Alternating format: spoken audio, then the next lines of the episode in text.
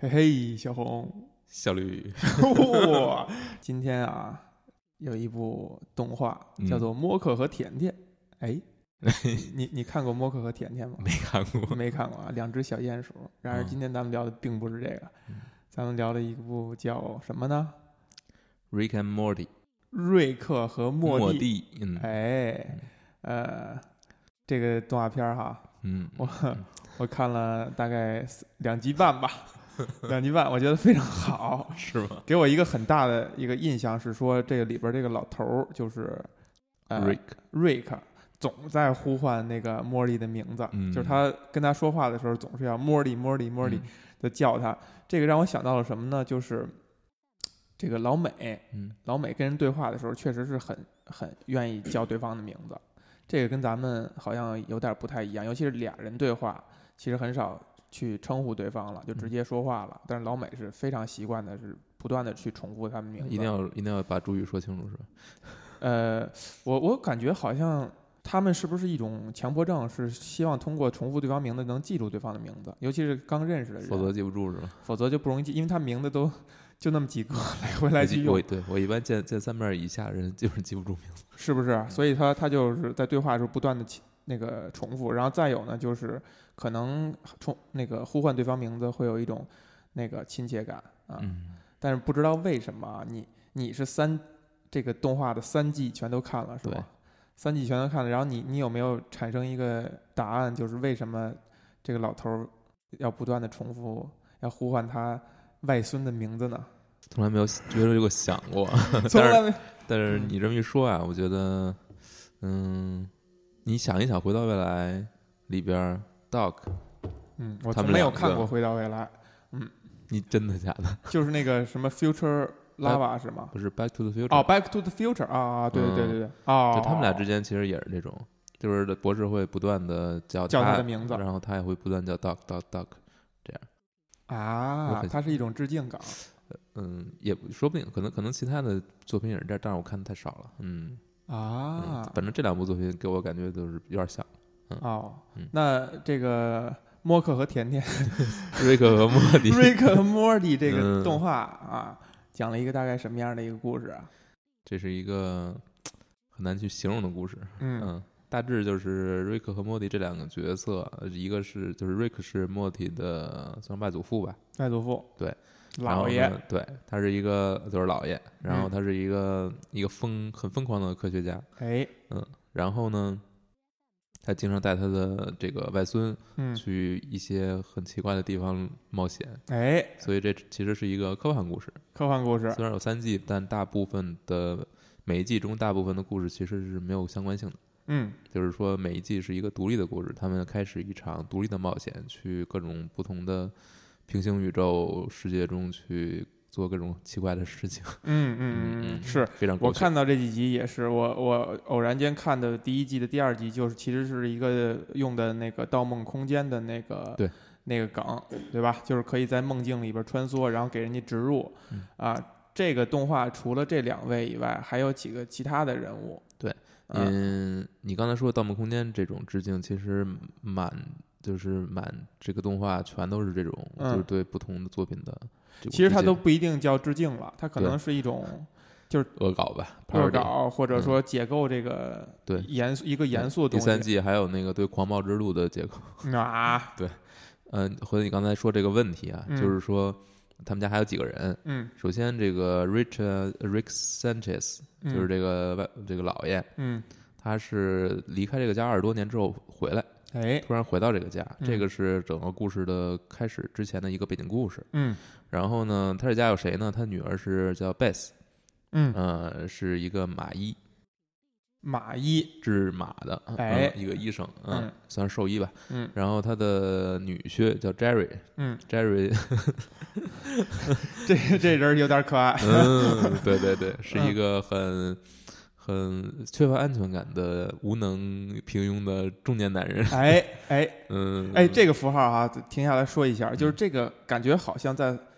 大量的呃，就是欧美题材的家庭喜剧里边的男主角，通常都是这样去去塑造的，就是他是一个家里一定是一个。半妻管严，就是一定是女方比较强势。然后包括像这个这个动画里边儿哈、这个就相当于女方的父亲跟他们一起在住，然后他有点那种就敢怒不敢言，然后、嗯借一个小由头儿就跟就想跟人吵一架，但是还吵得不彻底。对，哎，包括像那个大热的那个已经拍了应该是八九季的这个《Modern Family》，就是这美剧里边儿的那个呃比较正常的那个男主人，就 Phil 也是这样一个角色，就是就是他身上有点那种娘娘腔，然后呢家里边儿是听听老婆的话。哎，你觉得这个是是为什么呢？是说我能想到的哈，一个是说呃是不是美国家庭有一种特殊的特点，导致他必须这样去塑造人物。另外一点呢，就是说只有这样，他才会有笑料。戏剧冲突这一点肯定是必须要有。我觉得这个角色他跟 Rick- Rick 是一个很很强烈的对比，嗯，就是 Rick 是一个相当于一个虚无主义者吧，或者说你说他一个呃混乱主义者也都可以，就嗯是他有尼采，他的大致思维是尼采那一套。嗯但是呢，Jerry 是一个很家庭的一个很、哎嗯很很世俗的，然后有点儿贴近美国，可能大部分家庭其实有点儿那个清教徒的那个影响，清教徒，就是很保守，嗯然后觉得一切应该怎么样怎么样，自己就就这样按照这个样子活着。嗯我觉得 Jerry 就是这个想法，他对 Rick 的不满其实就在于 Rick 把太多的不可知的东西带到这个家里，嗯，带着他的儿子。女儿去风去疯，然嗯后是、对去做各种奇怪的形成一个对比是吧？对。那你觉得，你觉得某种程度上，Rick 是不是代表了 Jerry 浅层的一些他不敢去做的一些事情，或者他的一些想法？我觉得你从后边的很多剧集可以看到，是这样就的、是 Jerry 在第三季的开始跟 Beth 离婚了，啊？为什么呢？啊就是因为第二季结尾他把那个 Rick 给出卖了，就是这个故事很复杂，就在不在这儿说了。啊但是因为这一点，所以他嗯离他们俩离婚了。但离婚之后，你看 Jerry 比较，一方面他很痛苦，就是他还是想跟这个前妻复合。另一方面，你看他也有放飞自我的一面，就是在各种各样的哦偶尔发生的他跟瑞克一起的冒险的过程当中，你会觉得他冲在前面儿，也不是冲在前面，就是他也很荒唐，其实就是他内心啊也有一些很夸张的部分。嗯嗯，对，嗯，这个就让我想到了一点哈，就是说，呃，嗯在美国的传统家庭给人的感觉啊，就我们从影视作品里边感觉其实是偏向于男方养整个家家庭，对吧？他在外边很辛苦的工作，然后这个有一个家庭主妇，尤其是好几个孩子的话，这个女方通常情况下就不上班了，然后就在家照顾孩子，然后照顾整个家庭。其实按理说啊，以咱们呃黄种人的思维，应该是一个男方绝对的权威，然后父权的这种这种存在。呃，很多的影视作品，包括最近这个风口浪尖上的这凯文·史派西曾经主演的那个拿过奥斯卡奖的那个《美国丽人》，其实就提到这么一点，他就所谓的中年不惑，跟我们华人提到的中年不惑的不同之处，就是他们内心层次当内心里边会掩盖一些呃很纯粹的需求和追求，然后这些就被日常琐碎的生活以及他家庭的这个负担压得透不过气，然后他们可能会面临到一个点燃，就立刻的就把这个需求释放出来。那你觉得中或者说所谓的东方的这种中年不惑是什么呢？它有一个很大的不同是说，我们面对的压力跟西方不太一样的一点是在于我们面临房贷是吧？呃独生子女嘛，哦，哎，就是说你在家庭上的压力，你你所要面对的人是少数的，你可能只需要通常意义上只需要面对两个人，而呃上一代就是没有到独生子女那个呃限制的那那一代人呢，就大家都是非常就是苦的贫穷的日子，所以你互相之间也没有那么大的压力，所以我感觉中国人的中年不惑可能更多的是对于自己的一种一种诘问，就是我是不是我这辈子活到干嘛现呢在嗯 到底是干嘛？然后，呃，我是不是那个完成了自己的使命之类的？ 你比如说像我们哈、我们说，哎呦，这个聊得怎么那么那个形而上呢？ 就像咱们这个 这个岁数哈、有 来、呃我有一个朋友说，另外一个朋友，这另外一个朋友呢，在家里就属于那个，就一几乎是老婆指挥一切啊，然后安排好一切，很有计划性的一个老婆，然后也生了两个孩子。然后我另外一朋友在我面前调侃这个朋友，就是说，我觉得他已经把他该 deliver 的东西都 deliver 完了，他已经没有什么用处了。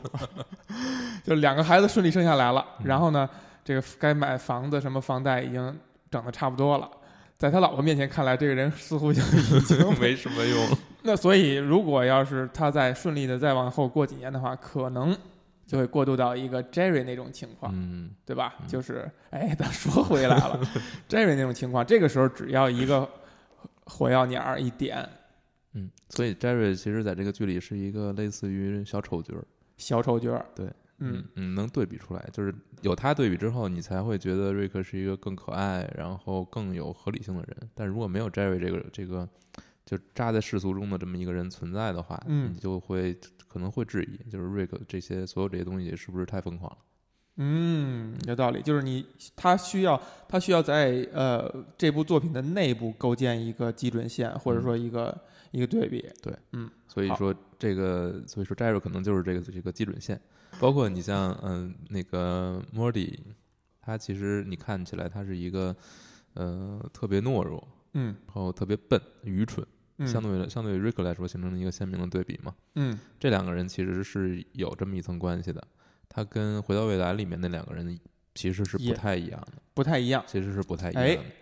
你看，嗯，首先《回到未来》里面的 Doc 是嗯一个相对来说还就是虽然有点神神经癫癫的，嗯就是有点有点神经质，嗯疯疯癫癫，嗯，但是他跟他对他的这个他对 Mo 那个 Marty 还是嗯 Marty， Marty McFly 嗯还是非常的关心的，就是其嗯实很在乎他。嗯哦，嗯，然后 Marty 其实也很关心 Doc，他们俩之间的关系是很，就是虽然他他们的冒险很疯狂，但是嗯他们俩之间的关系还是很传统的。对，其实其实那个《回到未来》的内核还是一个非常非常传统的一个对一个故一个呃人物结构吧，是那个感觉。而而这 个 Rick and Morty 呢，感觉是一个更天马行空的一个东西。但包是，嗯，嗯，但但是有一点不同，你看 Doc 跟 Marty 是没有任何关系的，亲嗯血缘关系。对。但是这可能就是 Rick and Morty 做出了最大的一个改变，就是把他们设定成了有这个血缘关系。血缘关系。嗯，而且他们他们的那个疯狂是建立在这是一个动画片儿的基础之上嗯嘛，就是如果你一旦出什么危险，或甚至你死了，都可以无所谓。哎，嗯无所谓，都可以再再戏谑回来，再对再拽回来。还有几个人物没有说，哦，还有几个人物，首先是那个 Summer，就啊是那个 Morty 的姐姐。的姐姐，对嗯，她算是一个很很普通的那个女高中女生，高中生嘛。但是啊嗯你看特别有意思的一点，就是不管是 Beth 还是 Summer，就不管是瑞克的女儿还是他的外孙女儿，嗯就是这一家只要是女性这一条线，嗯，她们的性格其实都随了那个瑞克，都都随了都骨瑞，子里都很疯狂。哎，然后 Summer 也是，就是 Summer 一开始你看她是一个很正常的一个高中女生吧，嗯，但是你会发现她骨子里是特别特别野蛮血腥，然后特别的不分儿那种。嗯，跟那个瑞克是一模一样的，嗯而且在后经常参加这个他外祖父的这个冒险之后， 嗯，他又变得越来越神经质。哎，就是嗯说还有一点儿这个血脉遗传的感对对觉，对，而且贝斯骨子里其实也是这么个人，只不过他在日常生活也也是被他把他压下去了。但是后面你会看到越来越浮出水面吧，嗯嗯，所以这个家其实就这四个人，嗯，嗯，主要人物就这些，就这四个。还有一只狗嗯，那个狗好像第二集就已经没了，就就走了嘛，嗯，对，原来有一只，嗯这个这个让我为什么我提到这只狗啊？因为我确实看的第一季的第二集，哎，我觉得我我很惊奇的一点是在于他把两个 idea 用到了一集里边儿，就让你觉得这是一个商业的行为吗？就为什么这么浪费，对吧？首先那个 Inception 这个 idea 就已经可以成可一以集了。可以撑出一集来了。然后他又把这个狗，呃，人工智能化，然后有一个狗世界去怎么统治人类插在里边儿，而且呃明显有主次之分，就是狗这块儿其实没用了很多的篇幅，但是他却要这么去做，就让你觉得很疯狂，就觉得很浪费，就是你为什么不拍成两集？我看这几集呢，有一个明显的感觉是说，呃，老头儿带着小孩儿去冒险是一个固定的搭配，就是可能我猜测啊，其他集也是这样去串这些故事，然后剩下三个人可能会产生他们自己的故事，然后每一集都是这样的一个搭配，哎，你猜的挺对 的，哎，基那本你是这样。你觉得为什么会这样呢？他不会把，嗯，我觉得他比较在乎的一点，这就是这个片子，我觉得跟跟比如跟《回到未来》不一样。哎，呃呃，这么说可能也不太好，但是呃，你看，嗯，《Rick and Morty》每一集，嗯，就是它都会有两到三条线，嗯最起码是两条线。所以就是说，它永远是因为因为这个片子本身就是一个科幻题材和一个家庭题材嫁接的这么一个一个片子，嗯就是它是用用制作人自己的话说，就是辛普森一家成飞到飞出个未来，对，就是那个 future lava 是 吗呃，不是？future 不是不是那个词儿好像就飞出个未来就行了， 念不出来现在。 啊，就是就是它科幻题材跟家庭题材绑在一起嘛，所以它如果只有冒险的话，它就只有科幻了，嗯所以它还要有家庭，也就是说，它每一集里面其实每个角色基本都有露面，嗯那些角色之间发生的事情可能就不会那么外太空，但是它嗯会在这个真实的所谓这个剧中真实的世界里面发生一些更对稀奇古怪的事情。其实我就是想问为什么？因为什么呢？因为如果是一个传统意义上的一个真人的肥皂剧的话，它签到主演以后是会有一些场外因素的规定，比如说这些角色他要在每集里边露出，就哪怕讲的这故事跟这个角色其实没什么关系，他也会有一种方式让他露个面儿，因为他可能在。签这个协议的时候就是这样去写的，而且他会只要露面儿就会要付这个人的片酬，包括像我们比较熟知的一些情景喜剧，比如说那个《How I Met Your Mother》，最后一季的时候有一个演员已经明显他已经想把重心转到电影这边儿，他的档期就很满，所以他的戏就用拍摄手法里边儿把他的戏单拍，在情节上也扭一下，但是必须要让他露出，这个可能是一种，我觉得是场外因素的制约，就不光是说。一个剧集在这个戏剧张张力上是需要这个人物存在，而是说它受限于整个产业的一些规则。但是你想想，动画片儿其实是不是这样的呀？也受限啊，也受限吗？你想想，就是配音演员要配音的， 啊这是一样的，哎不是你就把它画出来一句就话你可以就了。解决了这个问题，还真是这、嗯，是这样吗？但是配音和演出毕竟不一样嘛，因为演出你是要在一起演的，配音可不用，嗯对吧？所以我觉得可能受到限制会小一些，嗯，但我觉得对于嗯，对于这部作品来说，比如说每一集里面要穿插几条线，我觉得它是做的很用心的，你可以这么说，嗯就是像你刚才说的，不同的 idea 要不要放在一起，嗯然后彼此之间有什么样的影响。这个可能嗯你单看每一集，你可能看不太出来，但是嗯比如说一季过来，你你去看，你会觉得每个角色都有不同的变化，或者说嗯他们都成会长都嗯谈不上成长吧，我觉得成长并不是很很明显， 还是有的，还是有的，嗯嗯，但是这种穿插进行的手法，我觉得会让整个剧集非常紧凑。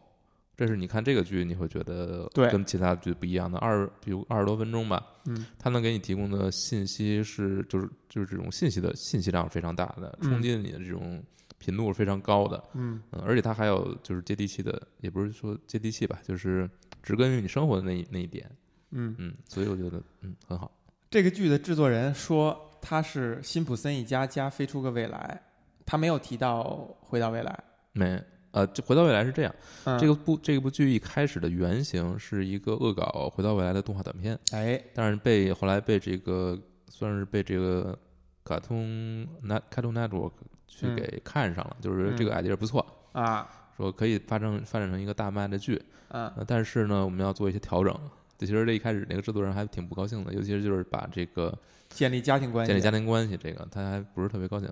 但但我觉得很有意思的一点就是，这个剧你看这两个角色是诞生于《回到未来》，从那儿嗯过来的，嗯就是很明显。嗯。但是他在你不说，我真真忘了这事儿了。真不知道但是你一下嗯你说，它就太明显了，因为你对 Doc 那边就是 Rick，然后这边 Morty 这边就 Marty，对吧？就太明显不过了。对，但我真的就一点儿没往这方面是想。吗？也有可能，比如说我看这个这个这个动画的海报之类的，我会呃，我曾经这样想到过，但是真的就没我有。觉得哦可没有能可能就是你确实对《回到未来》不是那么哎那么对那么那么喜欢，不是那么喜爱，对，嗯，所以你就不会有这么敏感。嗯，但是它其实跟《回到未来》对比，我们之前已经说了，就是做了很多改动，尤其是人物的性格上面。嗯它其实把《回到未来》做了一个漫画化处理，就是所有的这里面的人物的性格都更夸张了。嗯，但我觉得 Muddy 跟 Muddy 差的挺远的。是非常远的。对，就是 Marty 是一个，这青春剧的主演嘛，我觉得对他，他其实是要被塑造为一个很主角的人物的。而这个，我觉得，我觉得这个动画其实肯定是那个 Rick 是是主角，就没他错是那个更吸引人目光的人。对而就如果说相声的话，他是那个逗，然后呃，Morty 是那个捧，对，是这样一种搭配。啊对，所以这是一个最大的改变。哎，那这一点你觉得为什么呢？你觉得为什么他用一个老头儿？我觉得关键不在老头儿老头儿老头儿不老头儿。其实，在这个设定里面，第三季的时候有谈到过，这个莫呃瑞克应该已经七十岁了，七十岁了，对，但是你其实你感觉不出来嘛，嗯嗯，然后为什么会为什么会他会变成一个主角儿？我是觉得跟这个剧现在的受众有关系。嗯，你看，嗯、你看《回到未来》这个剧，你会觉得 Doc Doc Brown 是一个配角，嗯，他其实是用来把这个故事推进下去的一个主要的一个推手。哎，他可能很多时候担任这么一种角色，也嗯就是说，解释科学原理。对，而且它相当于是一种叙事的机关，因为对它要含包含科学元素的话，就必须要有一个人去直接涵盖所有的这种这种跟科技相关的一些事对，件。就跟机关枪一样，不断说一些你听不懂的东西。对，但是你看这部剧里面，呃，瑞克其实依然担任了这个角色，嗯，你没有指望 那个莫对里去解释这些，对，但对是你会觉得他是一个主角，为什么呢？我觉得就是因为他把 Doc Brown 疯癫的一面嗯，之外，他又加了很多其他的东西，就是哎他是一个、呃非常非常聪明的人，绝顶聪明的人，嗯或者说你在这个剧里面，你可以看到设定就是他是这个世界上最聪明的人，嗯，就是没有人比他更聪明，他嗯了解一些、懂得一些任何领域的科学知识，他全都明白。嗯，同时他又是一个非常自私、一个非常无情，然后做的很多事情是你你会觉得很多很很非人类的、很没有人性的事情，他都做了很多很多很多很多。哎，你觉得这种搭配啊，是一种必然性吗？就是如果人一个人绝顶聪明了，他极端的是全人类智慧的总和，他会是这样一个性格吗？我觉得会是的，我觉得这是一定的。嗯，为什么？嗯还要解释吗？可以解释一下、啊就是你以，可以谈谈你怎么样把这东西两个两个事儿，呃，连接在一起。我觉得一个人如果真的是很多东西看得非常明白了，嗯就是他有足够的呃智商去把这些东西想清楚，嗯他就不会再沉浸在其里面了，那可能就会陷入一种很虚无的状态。你看很多，我觉得很多哲学家他为什么最后会走到这个路上？你不管是叔本华还是尼采这种，嗯我觉得就是他想到最后他会明白，嗯， 明白什么？明白这个世界上没有人会爱你。 我天，嗯你要说这个世界是就一片混沌嘛，嗯我们在其中一切都是随机的，嗯，你自己是你自己的存在是随机的，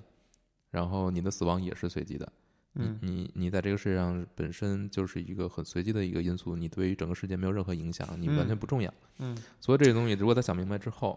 你觉得他还会会纠结于世俗很世俗的这些东西吗？那你那还有一种选择是可以享受其中啊。我觉得瑞克很享受，嗯，你不觉得他很享受吗？是他在他的所有冒险里边是享受的，但是你刚才特意提到了一点，他是有一种无情，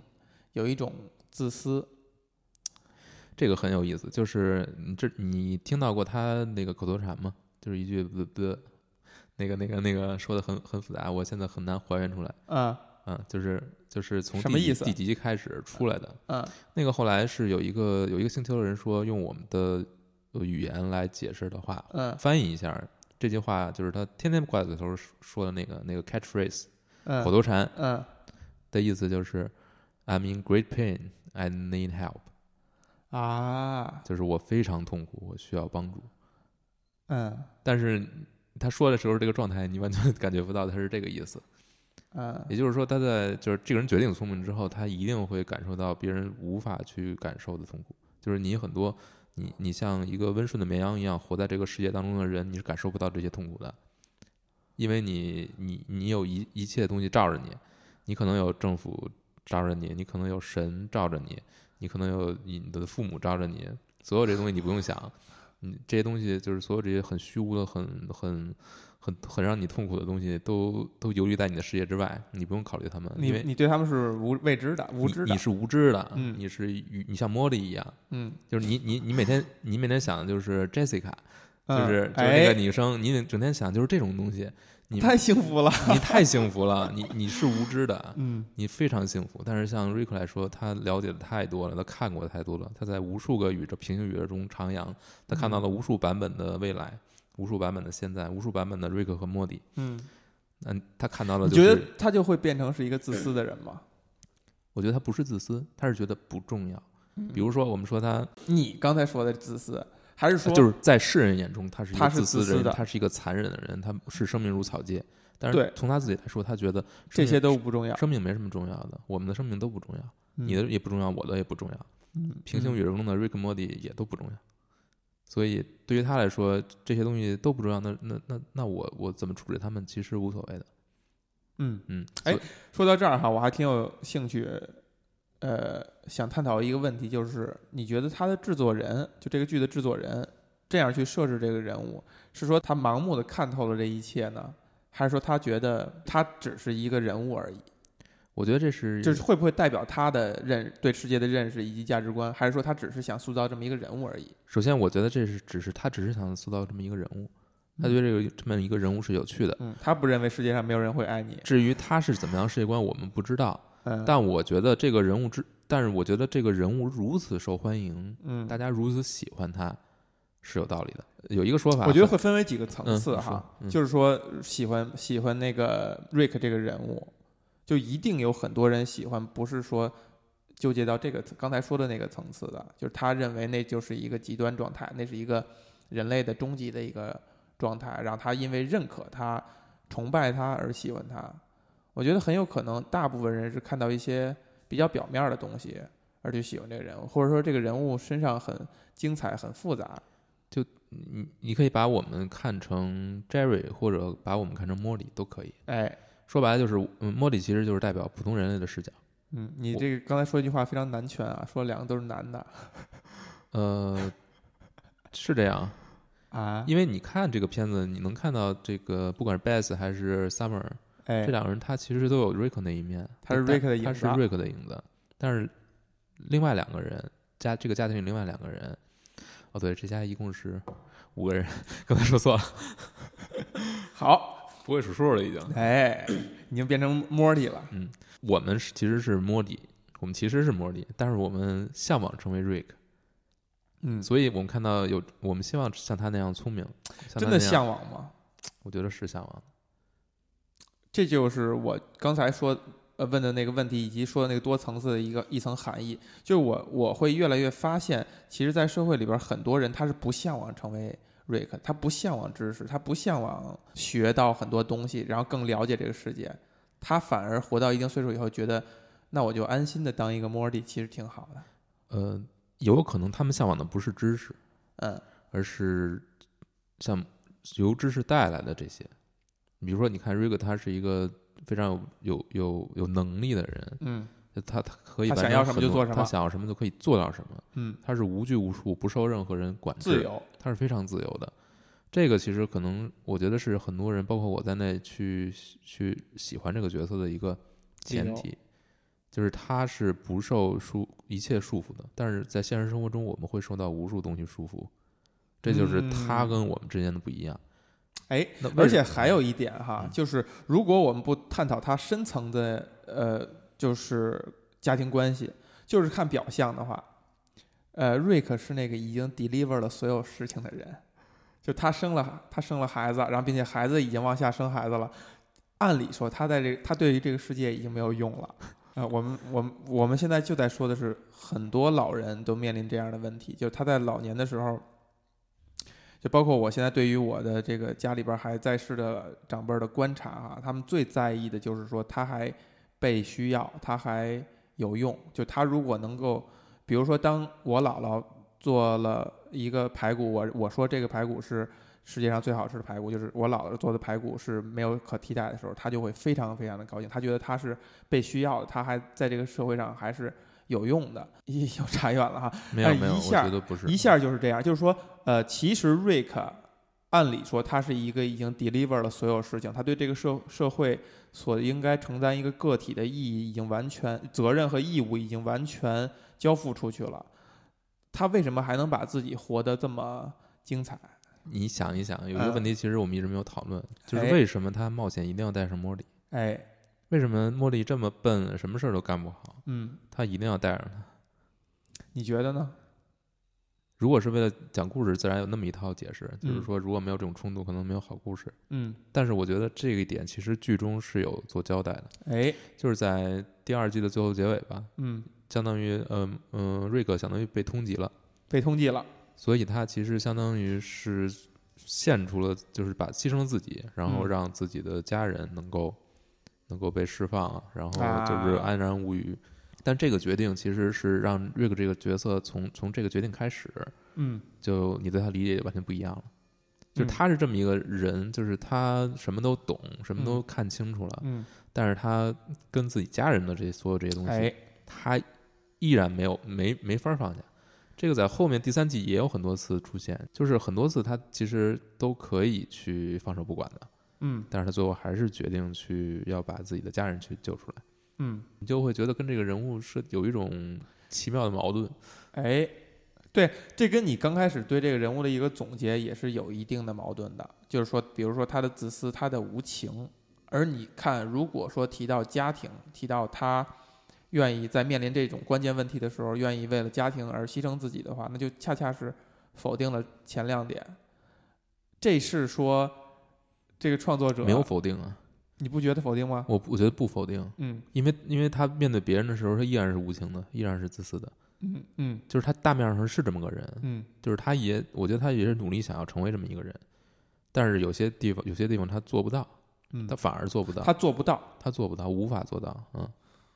就比如说有一集是用用用奇怪装置吧，就是把好的魔力，就是把这两个人好的一面和坏的一面分开，嗯都变成等于有两个瑞克两个魔力了。嗯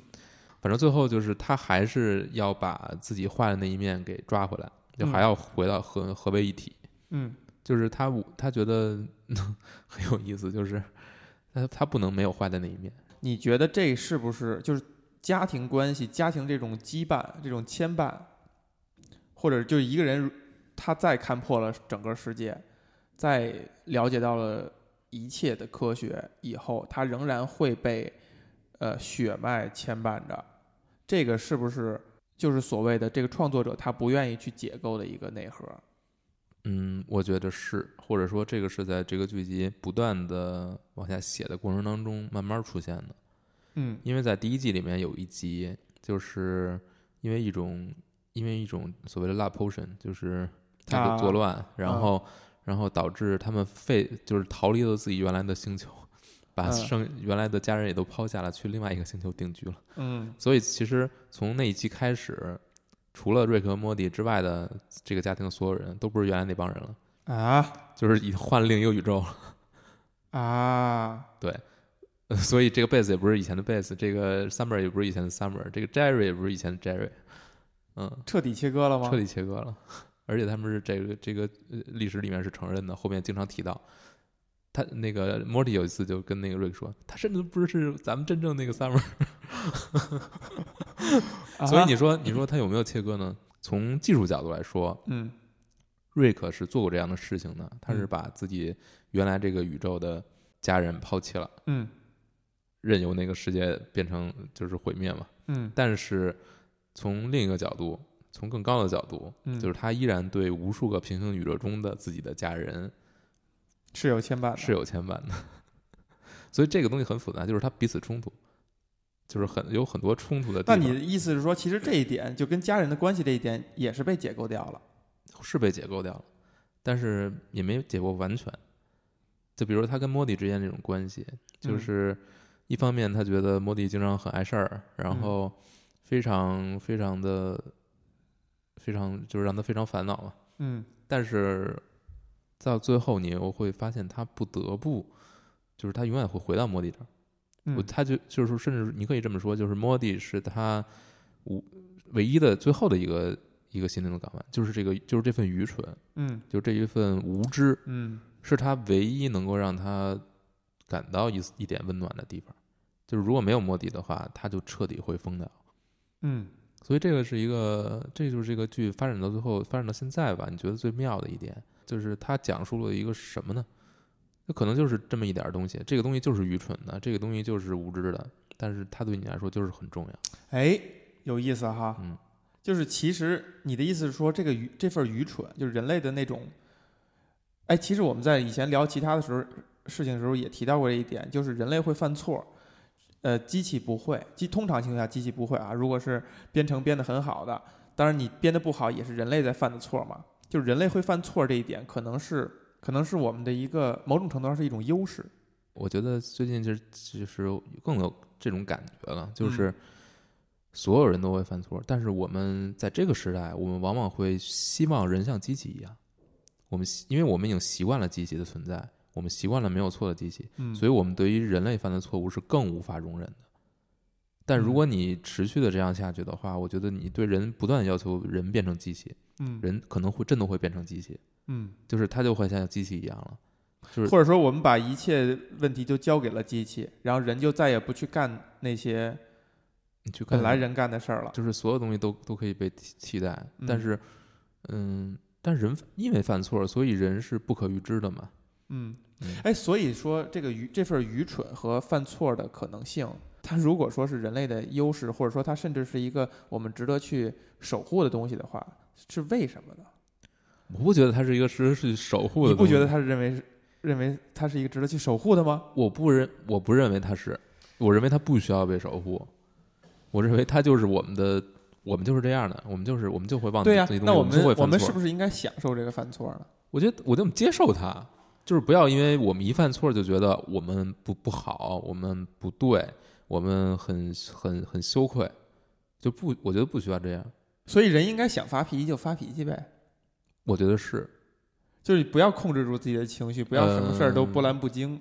就是你该生气了，嗯对你因为对方犯错，你生气了就对生气，但是也止步于这个。对，就是你你该生的气生了，就是嗯你要生出去，你不能说我我我我我有涵养，嗯我怎样怎样，我我所有东西都憋着。有一种情况就是你真的能不看，就是不在乎这些东西，那你看你看清楚了，什么都看清楚了，那你最后像瑞克一样，你哎，很痛苦，对呀、你那很瑞痛苦克啊，瑞克对莫蒂生气吗？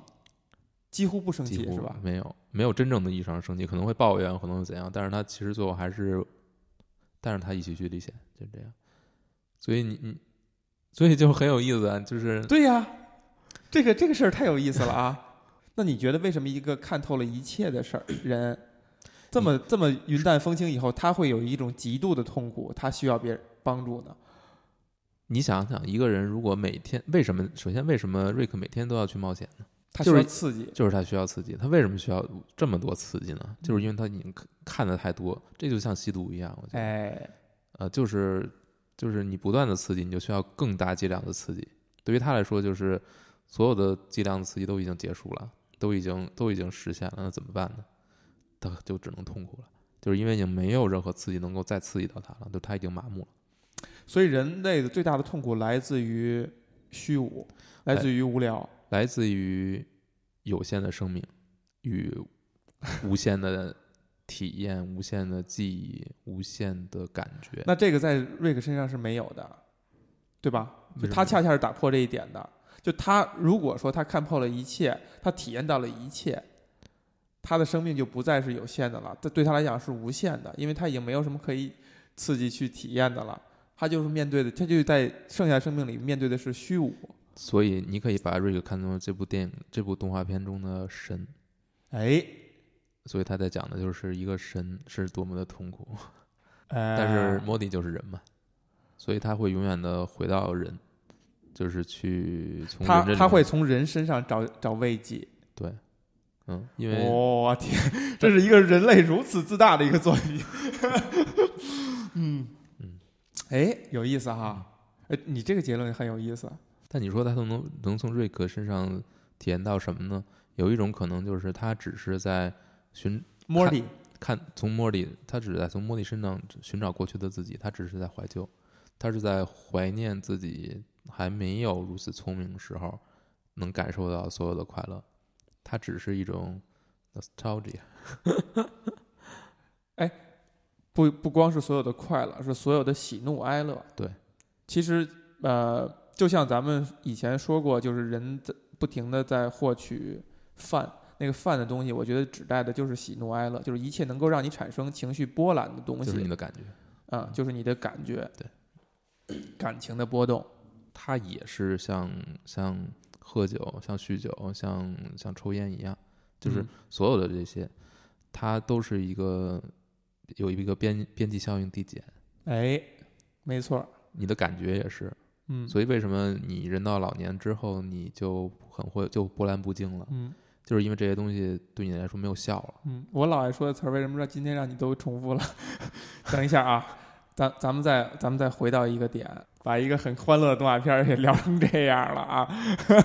也不能不说是一种人类的愚蠢。 那你觉得这个有什么东西是是作者不愿意触碰的，还是说他一切都百无禁忌了，我觉得挺百无禁忌的，挺百无禁忌的？对他连家庭这条线儿都敢碰，对对吧？这个在我们看来，其实是美国人精神内核如此保守的美国人最不愿意去触碰和去破坏的一个一个一个点，也是这他们那个社会一旦被刺激起来，通常情况下都是在这些点上被刺激起来，对，一它所以都就反弹，嗯，他都已经去去解构了，但是它不算完真正意义上的解构嘛，就是之前说了，就是它会触碰，嗯但是它不会完全意义上的解构，它会往回拉。嗯，那你能看到这个作者就是创作者的价值主张是什么样的吗？你觉得他会是会把自己价值主张投射到呃瑞克身上吗？可能会有一点。有一你看点这个作者的经历吧就，Roland 这个这个作者，他其实之前是也挺碰壁的，就是他相当于半个独立动画制作人吧。哎，你比如说像在这个作品之前，其实他是呃也曾经创作过一个动画，后来被人开了，嗯然后跟福克斯那个电视台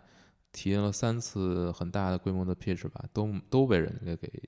拒了。嗯所以他其实，在做这部动画之前，他对动电视嗯整个行业是心灰意冷的这么一个状态，嗯就是他觉得自这个行业是不可不无法接受自己，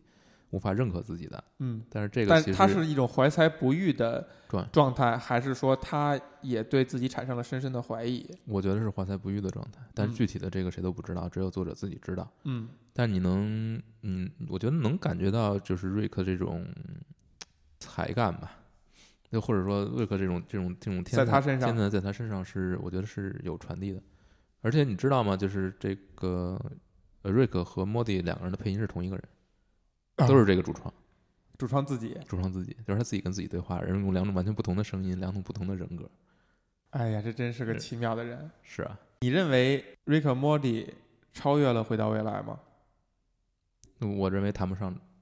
超越，这是两个完全不同的东西，你没法去做对比了。它已经不是一个传承的关系了。就是回到未来，我觉得像我们之前说的，它是一个那会儿很传统的一个电影，而且它其实电影只有三集，嗯只有三部，然后可能后面又出了很多漫画、动画，所有那些那就不说了。嗯但是对于瑞克和莫蒂来说，他一开始是一个吸血的产物，嗯，但是最后他两个人格、两两个人物主要人物的人格已经跟以前完全不一样了。嗯而且他有很多之就是这个家庭的其他的成员，包括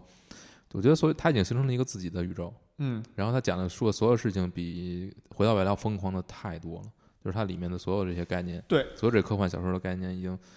都比我觉得他是站在无数的巨人的肩膀上再往前走了一步。，是我这样在问的就是这一点，就是他给你的感受，你觉得他超越了《回到未来》吗？这个又让我想到了马丁， 呃，就是马丁在写《冰与火之歌》的时候，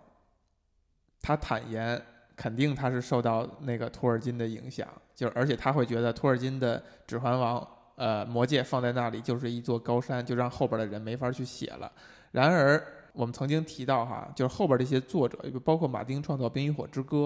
在某种程度上对某些人来说已经超越了魔戒。当然他，你让马丁自己，他一定不会承认的，他一定是不会承认的。这就是像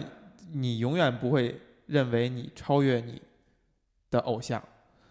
呃，因为偶像就是偶像，他就是一个符号在那儿，就除非是呃他已经变成不是偶像了。而刚才提到这个，就是 Rick and Morty 和这个回到未来之间的关系，我觉得跟为什么让我想到了马丁呢？是因为它有一种呃命题与答案之间的这个关系，就是这个创作者按你说的，他一开始做一个短片是为了戏谑，呃，回到未来，相当于他接受这样一个命题，然后被一个好莱坞工业里制作人质看中，然后让他发展出了这么一个长篇的一个嗯动画，就是在这个命题下，他搭了一份很长的长答卷儿，并且各种跑题。那是不是答案已经某种意义上超越了命题？还是说命题是完全不可或缺的种子，它谈不到被超越？有几个有几个方面啊。首先，你说说命题和答案，嗯我觉得命题其实没有什么东西，命题就是这两个人物，就是一个疯狂科学家和一个跟着他冒险的什么都不懂的孩子，这就是这就样是命题啊，这就是我对们所谓的命题这啊。就是命题。我觉得命题本身是非常精妙的，而且如果没有这个命命题，可能就没有后面的很多东西。哎，所以，所以他命题本身自己这种关系，老的智慧和年轻的这种动力，嗯，嗯，但是他把它又他把它解构掉了。你发现的是老的智慧再加上一个动力，而这个人完全是一捧哏的。但这也是在原有基础上的一种调整，一种对反转。对对，为什么会有这种反转？我就是说，同一个命题在不同的时代是有不同的答案的。在回到未来那个时代，可能他给出的这个答案就是最好的答案，最有趣的答案。嗯他想象的未来可能就是，或者说他想他对过去的重新的理解，嗯，可能就是那个时代最有意思的。但如果你把那个片子拿到现在来看，现在的观众，尤其是生活在嗯在这个时代诞生的人，他有多少会有感觉？他会喜欢那个那个电影吗？嗯很难说，嗯很可能会喜欢这个片子的结构，那个是人物，但是他对里面所探讨的未来，他真的还感兴趣吗？我觉得这是两说的。嗯但是对于 Rick and Morty 来说，呃，很重要的一点，我觉得就是他对人物的设置的改动是跟这个时代有关系的，跟这个时代有关。尤其是 Rick 这个人，嗯我觉得瑞克身上有很多我们这个时代才会有的东西，嗯，就是他的这种在科学推动之下嗯的这种自视极高，嗯，然后能力极强，哎，然后然后一切都看得越来越清楚。我觉得这个是回到未来那个时代没有的。回到未来那个时代，我觉得他还你看 Doc Brown 是他知道这么多科学知识，嗯但是他的生活是一团乱的。嗯，就是他永远是那个把事情搞砸的人，哎，永远不是莫蒂去搞砸。就是那个莫蒂时代是收拾烂摊子的人，那个玛丽，马马蒂是对收拾那个时代还没有对科学有那么高的对科技吧，就是科学这个词，对大家太陌生了，对就是科技没有那么高的崇拜和信仰，大家只是一个向往，但是大家觉得预感它会出很多问题，哎，但是是一现种在。惧怕，但但是是现现在不一样现了，在不是，现在我们已经无法离开它，如离开离开它，我们都没法生活。把你手机从你身边拿走，嗯，不要说这种陈词滥调， 好的， 就是说现在我们对于科技是一种完全盲目的崇拜了，甚至有我觉得不是崇拜，是一种共生，就是这样，不是崇拜，不是已经不是崇拜了，就是你都不是你臣服臣是，我觉得是臣服，是臣服，是已经就被我们甚至连怀疑都不去我怀疑们它不了，怀疑，我们绝对不怀疑，没法怀疑。你离开他也没法生活呀，把手机拿走就没法生活就了，你基本上没法生活了。嗯，不要说这种陈词滥调。 难道不是这样吗？哎，这个有意思哈，也就是说他对这个人物的一种设计是带有现在这个人对科技的一种看法而已。但我觉得把这个归到科技上是有问题的，就是嗯其实他不是在否定科技，嗯他只是在谈我们有了这么高的科技，然后我们越来越聪明人，嗯就是我们想想知道什么，我们查就知道了，嗯对吧？就是，Google 就但是我没法 Google。行行行，接着说。所以就是就是他会给让人变成什么样儿？嗯就是我们为什么会这么喜欢 Rick 呢？就是他们其实是他，其实是我们理想中的自己。就是我就我觉得是我们这个时代，我们变得像我们想变成 Rick 那样，就是就这就是一个很有意很有问题的事情。哎就是我们为什么想这么残忍呢？就是我觉得科技没有让我们变得更加文明，嗯它反而把我们让我们给我给我们赋予了更大的更大的权利，让我们去变得残忍。哎，嗯你有意觉得思不是啊这样吗？就是你，就是我们刚才说到了，就是人会犯错，人有各种各样的错误，人是很愚蠢的，嗯每一个人都是。嗯但是我们现在越来越无法容忍这种不容愚忍蠢他们了。我们不，我们觉得人不应该这样，人但应是该像瑞机克器一是样。瑞克是容容忍的呀。哎但但是你会崇拜瑞克呀？嗯，现在你进入了一个很激动的状态，我觉得很有意思啊，因为我是一个我只看过三集的人， 无法与你感同身受。但我想问一个问题，就是你你通篇看下来，你会对 Morty 产生一个什么样的情感？就你会觉得他很可爱。你不这个会词现在我你放在这儿就很伤人了， 已经是吧？对就是你带着是一种怜悯之心，你说哎呀，好吧，你很可爱，我觉得瑞克是呃，莫蒂是什么呢？莫蒂就是我们每个人都觉得我们不是他，但其实就逃脱不了。但其实你就是他，就是这样。但瑞克是每个人都觉得我是他，但其实你跟他一毛钱关系都没有，你离他太远你了，离他根本就是山海之隔。嗯，望其项背都望不着，你也帮不着。嗯，帮个小哥吧，这么惨啊，就是这样。嗯，嗯，但是你看这个片子，你你你对这个片子反应，确确实你觉得你能带入瑞克，你想成为瑞克，你不想成为莫莉，所以你不觉得这很可悲吗？就是对呀我们无法容忍自己的错误，连自己的错误都无法容忍，我们无法接受自己是不完美的，嗯我们无法是接受自己会犯错，就是因为有机器对着，或者说有有有有无数聪明的人，无数嗯无无数他们研发出来的科技，所有这些东西，所有这些这些可能跟你没什么关系的，这是一个发人深思的问题，就是如果一个人一旦所谓的成熟，他的思维更成熟了，或者用其他人的话说，就是你思维的深度和广度又提高了的话，他会去，他会是更加容忍这些愚蠢和和错误呢，还还是是说更加无法容更忍。加无法容忍？对我，我觉得这是一个，我我现在不知道答案，就是会怎么样？我觉得两种可能可能都有，但是我现在看到更多的，我觉得可能是那一种，可能是不能容忍的那一种。不能容忍的，因为你想，你你如果是一个很聪明的人，你一个能力非常高的人，你会愿意和能力低的人，永远在犯错的人一起合作吗？你不会愿意跟他合作，对但是你会愿意跟他相处吗？相处也一样啊，相处也会出现各种各样的问题。就是你会愿意跟他一起，你就是你愿意愿意跟你愿意把时间浪费在他身上吗？呃，这这这就是这个问题的内核所在，对就是我们如果一个思维深度和广度达到一定程度的人，他是不是会认为他的人生一切都是在浪费时间，都是在打发无聊的时间？而如果有这个前提的话，他愿意不愿意跟愚蠢的人去打发时间，就变成了一种他是否能从他身上也能够找到乐趣或者找到喜怒哀乐的，他是否具备这样的能力了？对，这个问题就又复杂了。我觉得这个这个可能就是区别一个小聪明和一个大聪明的之间的哎区别。嗯如果你非要说把这个做一个对比的话，我觉得如果真的能够和不如自己的人去相处，去能从他身上发现一些好东西，发现一些值得自己去学习的东西，那可能是一个有更更有智慧的人能做的事情。好，那你就正面回答一下，你会怎样去选？我觉得我现在的我是一个无法容忍的状态。无法容忍的状态。我觉得就是这这个片子让我觉得反思一那下，那你你就觉说得我为很我为什痛么会总会容忍你的犯错 呢？苦？你你有大智 慧，谢谢谢谢，就是逼你说出来这句 话。哎哎，这个让我想到了一个差不多十几二十年前就听到过的一个理论哈，说这世界上分成四种人，对吧？一种人把世界上生分成四种人的那那种人，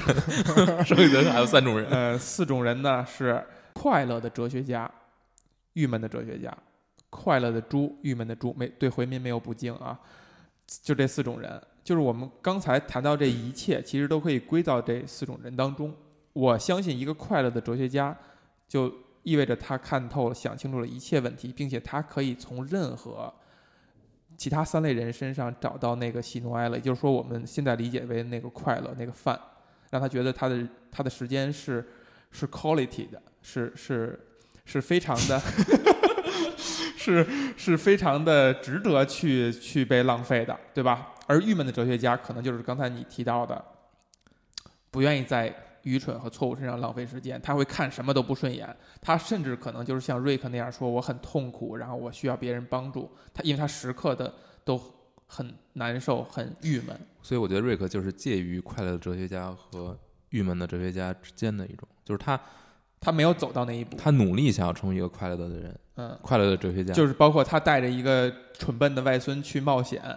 他就是在努力的逼自己成为那个那一对个象限的人，但是他又永远成不了，这是为什么呢？我觉得他成不了。还是说，其实快乐哲学家本身是一个伪命题，这个这个象限是不存在的。我觉得是不存在。我觉得那就是神，那就不是人了。因为我们，因为我们是人，所以我们一定是不完美的。嗯这是我们成为我们得以为人的一个要诀，就是一个必备要素、必要条件，嗯，就是我们一定不可能像神那样，像就是我们想象那样是包容一切、明明晰一切，嗯就是非常永远快乐的在世上活着。嗯，我觉得，我反正觉得这种人是不真实的。不真实的。我觉得他你不觉得是他们可怕吗？我觉得更可怕，我觉得更虚伪嗯，我觉得我觉得真的觉得这样很虚伪，我觉得是，我觉得我觉得我无法理解，我觉得不是人了，已经嗯，就是已经非人了，就是你会觉得他更可怕了，嗯，就是他已经完全没有人类的这些了，这这些人类应有的这些东西，就是你你你虽然说你容忍不了愚蠢哈、但是你仍然认为这些东西，人类身身上这些东西是是可爱的，是值得被守护的。我又用到这个词，因为刚才你你提到的就是这一点嘛。你觉得你反而对那些没有这些东西的东西是一种是一种惧怕，我觉对不得对？你看你有多矛盾。可能，嗯，不，我觉得是接受它，就是接受它的存在，然后认可它的存在，嗯但是并不代表你不会因此感到愤怒，不会因此嗯而感到痛苦，嗯我觉得这个。那你会享受这种喜怒哀乐吗？我觉得要学着享受嘛，只能只能学着享受了。嗯嗯，这也是为什么我们会我们想看这种片子呀，对吧？它会让我们去很愉悦的去去反思一些东西，这过程不是很痛苦的。你不是苦大看一个苦大仇深的片子，但是我觉得这个片子最最值得一说的，我觉得愿意说这个片子，就是因为它让我很愉悦，嗯同时它也不是一个纯粹的一个感官层次的愉悦，或者一个插科打诨的那种愉悦。嗯，它是一种思维层面的愉悦。嗯，就是他他有这些东西嗯，但是他不是把它当成一个特别特别特别特别重要的东西嗯。再给你。一个是是吧？评分如此高的一个好玩动画片儿都能让咱们 聊成这样儿，按照以往的不宅的调性哈，嗯其实，在刚才就应该拍零了。哦，但是呢，我觉得不能接 受，它是一个好玩的动画片儿嗯，哎，所以其实呢，看到你这个在列提纲的时候也列到了哈，这个通篇下来，它是埋了有一些伏笔，有一嗯些可能性的。对，哎，你可以把这个说说。我其实记不太清楚那那那几条了，但是其实啊，就是这个片子这个两两个制作人，其实在第一集开始就埋了一个，嗯，算是你说是梗啊，还是一个引引线吧，线索，反正已经埋了。嗯然后呢，大家就猜嗯，就哎，是你怎么知道他要埋了一个线索呢？他自嗯己说的，他自己说的，然后所有人嗯他场外因素说的。呃，而且他说了什么呢？就是嗯因为这片子刚出，就有很多人在讨论。嗯然后后来他们站出来说说我们看到了这些讨论，嗯我们之前有有很多假说嘛，很多嗯 theory，、嗯然后然后呢，他说我们看到了，呃，有人说的是正确的，有人猜对了，哎，然后他又说让我的，想到了马 丁。然后好，你继续。然后他说的这个话的时间点呢，被粉丝们拿出来嗯，筛筛这之前所有的重要的讨论，哎有有价值的讨论，筛筛筛筛出了四条。哎，第一条就是最大的谜题是什么呢？第一条就是瑞克知道自己是一个虚构人物。瑞克是一个虚构人物，他知道自己是一个虚构的人物，他自知道自己是一个动画人物。呃，死侍的那种感觉哎，对是吧？对对对，有点就是那没个有第四堵墙，对，所以他其实都在演戏。 他都在表演给这些观众。这是第一种说法。嗯第二种说法就是瑞克一直在喝的那个酒，其实不是酒，是能够让他变得超级聪明的饮料。哎，我这是一个很很很烂俗的一个科幻设我觉定得哈。不是很有意思。第三个是我觉得最有可能，我个人觉得最有可能嗯就是瑞克其实就是年老的莫里，嗯，他穿越了时间回到过去，因为有这么一个设定，就是二十年的空白期，到底瑞克发生了什么，谁都不知道。嗯二十年之后，他回到这个家，开始这个故事。嗯，而且前目的地。而且像我们之前讨论的，嗯就是莫迪跟瑞克之间的关系，嗯，还有瑞克为什么会一直带着莫迪，嗯，就是他为什么对他割舍不下。他需要让他成为他自己，如果没有这个，哎有，哎呀，对对对对对吧？很有这种可能。呃，这这这其实最早用的就是机器猫嘛，嗯，把自己大把大雄的孙子派回来，帮助他，帮助 他别再年纪轻轻因为这么愚蠢就死掉了。最后一个说法嗯就是，瑞克原本的那个莫迪已经死了，现在在在他身边是一个替代品，啊，这个哎好像这也不是很有意思、啊，也不是很有意思。但就是我那个穿越的那个那个是，虽然说也是一个相对俗气一点的嗯设定，但是它其实有一定的哲思在里边儿。就是过去的你是什么样，未嗯来你会变成什么样？嗯，就是你说是可悲的吗？还是一个你觉得如果这个片儿再往后拍、再往后演的话，它在主线部分会怎样去进展呢？就所有人都在猜？就是因为你看会愿意去猜吗？首先，嗯，我会，我会愿意去看，我我我不会你去不会猜，猜我不会猜，因为我觉得，如果他如果我能猜中的话，嗯，我就没劲了我会更失望，哎，对吧？嗯就没什么意思嘛，就是你你没法超越我的想象力了。但是我觉得现在这个作品其实有这个问题的，就哦是你看第三季吧，就已经没有第一季、第二季那么的，尤其是第一季和第二季的最后几集，嗯最后一集吧，就是那嗯种反转，那种呃完全戳破你脑洞的那种，就是在你的脑洞之外再戳，嗯，就是那种跳出，就是他可能站在了很多你已经熟悉的科幻套路的之上。就是或者属于再他走自己的套路了。对，嗯说白了就是他已经有这么一个套路了，嗯但是他这个套路他自己如何去突破呢？嗯。嗯，不知道。那或者说这个动画的主线，你觉得它是有意义的吗？就比如说像你刚才说的哈，他们跟他原有的那个原生家庭割裂了，他们到了一个平行平行宇宙里边儿，这件事儿对整个动画有有意义吗？有实际的意义吗？很难说，有可能后面会把这个梗再拿出来。它都已经三季了，嗯，它都已经三季了。如果你看不到主线有意义的话，我相信主线它你它能通篇的气质就是说主线是完全不重要的，就是这些人的成长是不重要的，嗯也还是能看到的，还是就能看到的。每一季都有不同，但嗯是每一季之内其实还是相对统一的。你像第三季就经历了，呃，一开始就是 Jerry 跟 Beth 离婚了，哎，但是这一季里面很多主线就是两人讲两人的关系嗯，怎么变化，到最后呢，他们其实和好了，嗯就这个家庭又恢复了第一季的时候的状态。嗯然后，嗯，其实而且第三季开始，你能看到有很多篇幅是在依然是在探讨呃瑞克跟莫蒂之间的关系，以及嗯，瑞克这个人。瑞克这个人可能你看三季过来，他是越来越疯狂的，嗯他是有一个递进的，嗯，所以未来会怎么发展，我觉得。就是作者自己也有吐槽，他嗯在第三季的结尾，其实用了一个、用了一个人物，就是说来来说了一句话，其嗯实说的可能要等很久哟，第四季。啊，嗯对，但是应该会更精彩吧？我觉得，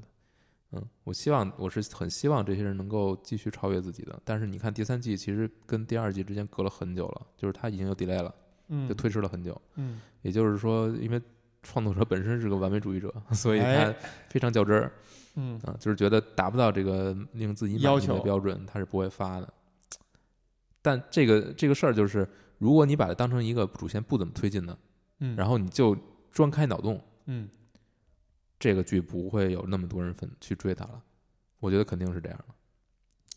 就是所有的我觉得长长不头的剧集，嗯它的主线必须是要有意义的，这有可能是一个是一个天条。但是你想，它是一个科幻加家家庭庭的这么一个剧，嗯科幻这部分其实就是有不断的开脑洞，嗯家庭这部分其实是它真正的主线，